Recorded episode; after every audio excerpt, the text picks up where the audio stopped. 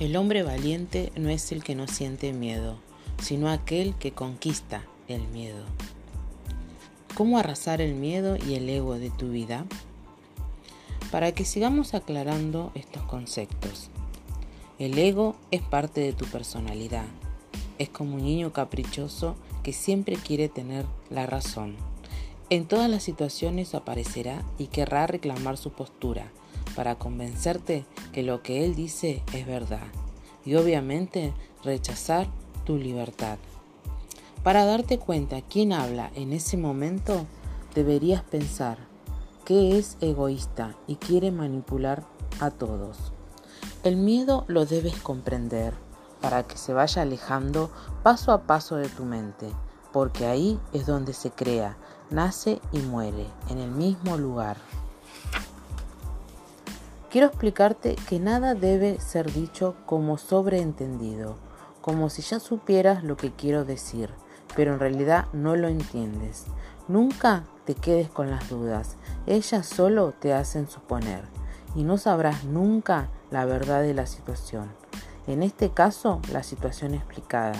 Si no entendés sobre lo que estás por leer o ya leíste, vuelve a releer, porque a medida que vayas abriendo tu mente, encontrarás más conocimiento sobre algo que querías entender.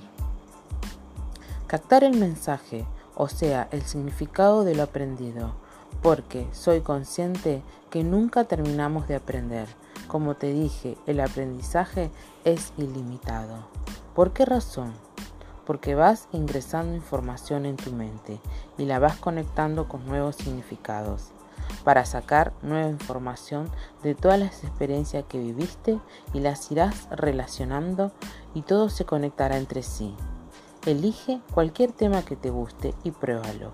Es más, estudia o lee, ama el miedo con otras personas y cada uno obtendrá un pensamiento distinto al mío al tuyo y así entre todos llegarán a una explicación distinta, pero todas serán válidas, porque cada uno tiene un punto de vista distinto y cada uno tiene una experiencia distinta, pero a la vez en algún punto todos nos contamos, todos tienen razón.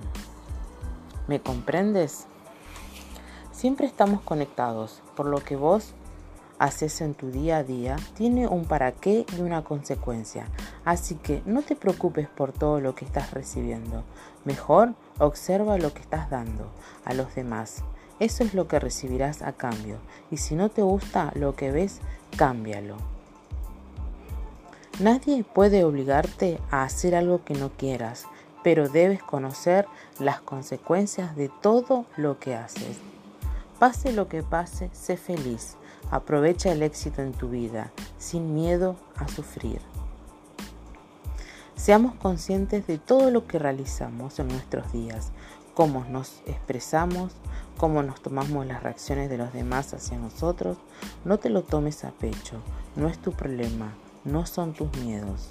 Esa persona lo hace para protegerse de algo que le ocasiona miedo a él, pero que no existe en realidad.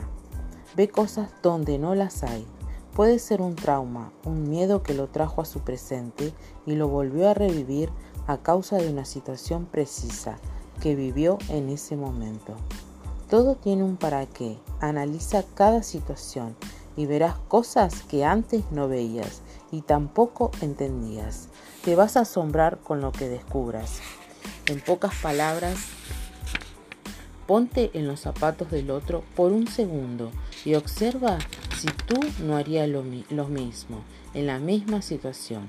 Eso es sentir desde el amor y no juzgar nunca.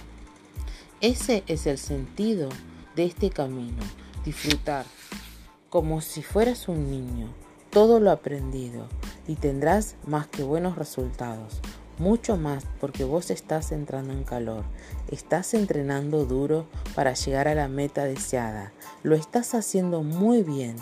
Cambia tu mente, renuévala constantemente con la lectura, aclara tus ideas y si podés ayudar en tu camino, hácelo.